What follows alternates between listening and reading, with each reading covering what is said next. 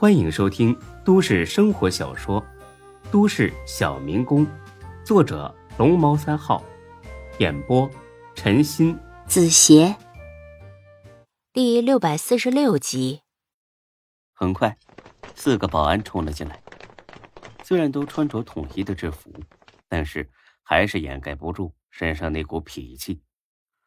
高总，就是他俩吗？高勇点了点头。这四个保安立马冲上来拉人，嘴里呢还骂骂咧咧的：“妈的，敢在这里闹事！我看你们是活腻了。”才哥呢，立马求救似的看了看钟小雪。才哥的意思很明确，现在呢是搬出钟局长的最好时机了。只要钟小雪大喊一声“我爸是钟国正”，那高勇立马能吓半死，点头哈腰的赔不是。之后呢？他俩就可以得意洋洋的教训高勇，想想都刺激。但是钟小雪并没这么做，而且是厉声斥责起高勇：“高勇，我是孙志的女朋友，你敢动我，他绝对饶不了你。”高勇一听这话，冷冷一笑：“呵呵，我说你怎么这么爱管闲事啊？原来是孙志的妈子，别以为自己是警察就了不起，老子不怕你。”我说你们四个还愣着干什么？动手！这四个人一拥而上，钟小雪呢也不是吃素的，挥拳就打。他们很快扭打在一处，才哥呢被揍得鼻青脸肿，钟小雪也被打中鼻子，鲜血直流。高勇很是得意，停下！怎么样？现在可以走了吧？钟小雪狡黠的笑了笑，哼，我不走。有能耐你打死我呀！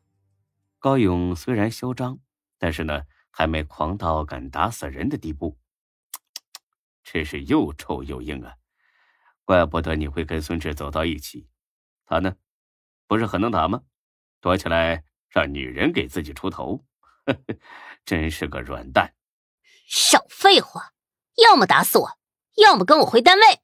回去了又能怎么样呢？我都说了，认识你们所长。哦，对了，你倒是提醒了我，不走是吧？行，我给你们周所长打个电话，让他跟你说。说着呢，高勇啊，拨通了所长的电话。周哥，有件事儿跟您打个招呼。你们所里有个小姑娘跑我这儿不走了，当然是真的。聊了几句，高勇很神气的把电话递了过来。来吧，小同志，你们领导要跟你们说话。钟小姐不接，高勇不屑的笑了笑，摁了免提。喂，我是周涛，你是小赵还是小伟啊？看来在钟小雪调入之前，这个所里只有两个女性警察，一个姓赵，一个姓韩。周所长，我是小钟。这所长似乎还没反应过来。小钟？对，昨天刚调过来的。你是钟小雪？对。周所的态度立马发生了一百八十度的变化，隔着电话都能听出他的巴结和讨好。哎呀，是你呀，小钟啊！热烈欢迎你到咱们所里工作啊！以后有什么事啊，你尽管说话。周所很是谦卑，一个劲儿的表忠心，似乎呢，他面对的不是钟小雪，而是钟国正。再看高勇，很是困惑。一个小小的丫头片子能把所长吓成这样，但是很快，高勇会比周所更加的慌张。周所，谢谢你的好意，我现在就有一件事情需要你帮忙。啊，你说，你说，我被人打了。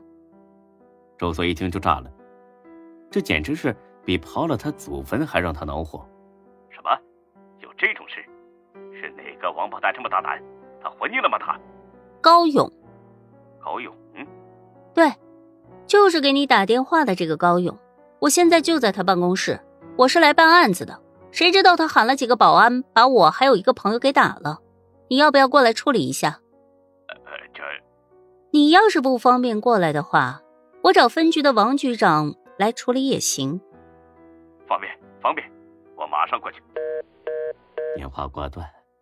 看着刘永才笑得那么得意，高勇慌了。高勇呢，也算是见过大风大浪的人，也见过世面，他很清楚这个笑容意味着什么。完了，自己闯祸了，而且是闯了大祸，这得赶紧弥补。这会儿还死要面子的话，一会儿就得活受罪了。那四个保安还没搞清楚状态，还想把他俩往外拖。出去！你们四个先出去。高总，这这什么这？让你们出去就出去。我刚才是让你们送客，谁让你们动手了？简直岂有此理！没王法了是吧？看我回头怎么处分你们！赶紧给我滚出去！哎，得别傻眼，这责任呢，全推到了保安身上。哎呀，真是不好意思啊，这些保安呐，没什么素质，让你们受委屈了。不过呢，你们两位放心呐，我马上带你们去医院检查。呃，至于误工费、精神损失费什么的，我也全部出了。钟小雪呢，很不屑的笑了笑。哟，高董事长这是怂了？高勇呢，很是尴尬，人在屋檐下，不得不低头。